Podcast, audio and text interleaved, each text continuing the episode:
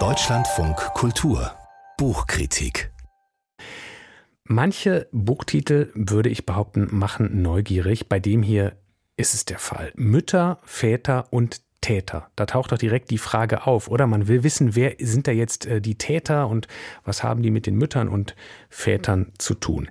So heißt auf jeden Fall eine Sammlung von Essays, eine Sammlung von Essays der US-amerikanischen Schriftstellerin Siri Hüstvedt. Die erscheint heute und worum es geht, weiß meine Kollegin Stefanie von Oppen. Sie hat das gelesen schon. Guten Morgen. Ja, guten Morgen. Und ähm, ja, da können wir auch sicher klären, was das mit den Tätern ist. Aber vielleicht machen wir eins nach dem anderen. Erstmal ähm, die, die im Titel auch vorher auftauchen, nämlich Mütter und Väter. Es sind also Essays, äh, in denen es geht um familiäre Herkunft und Familiengeschichte. Ähm, ja, den weiten Begriff Herkunft zumindest kann man tatsächlich als Klammer um diese 20 Essays setzen, die Siri Hüstvedt zwischen 2011 und 2020 verfasst hat. Also Familie taucht, also ihre persönliche, ihre eigene Familie taucht immer wieder auf, aber es geht eben natürlich auch weit darüber hinaus und äh, es sind verschiedene Perspektiven, aus denen sie auf diese Thematik blickt.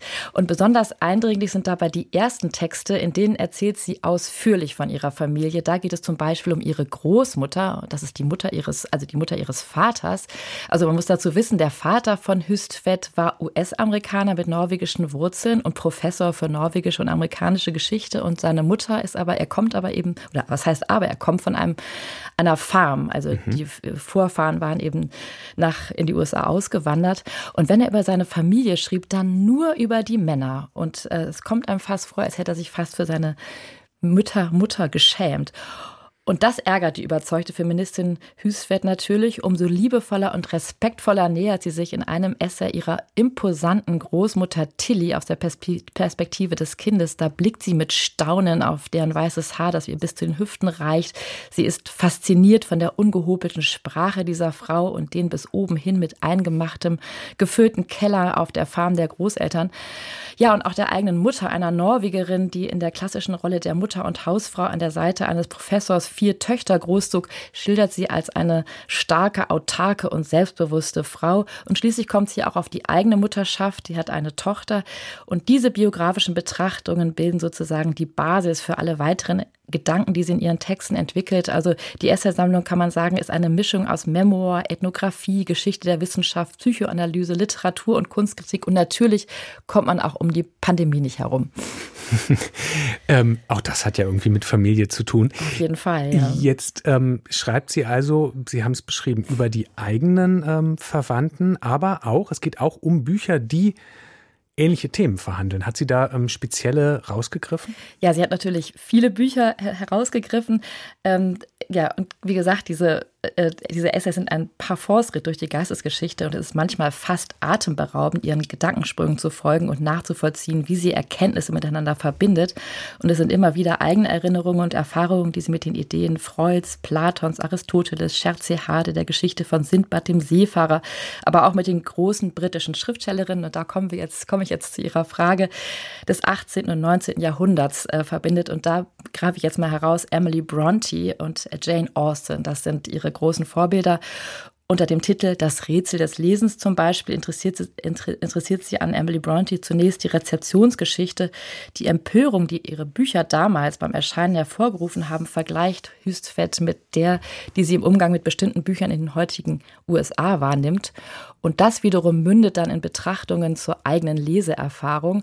Und bei Jane Austen wiederum geht sie besonders auf deren Roman Überredung ein. Die Protagonistin Anna hatte, hat Anne hatte sich als junge Frau von den Konventionen ihres Vaters bei der Wahl ihres Partners beeinflussen lassen. Später hat sie aber gelernt, mit ungeheurem rhetorischen Geschick ihren männlichen Gegenüber in Grund und Boden zu reden. Also es ist auch eine Geschichte der Emanzipation, die sie da mhm. schildert.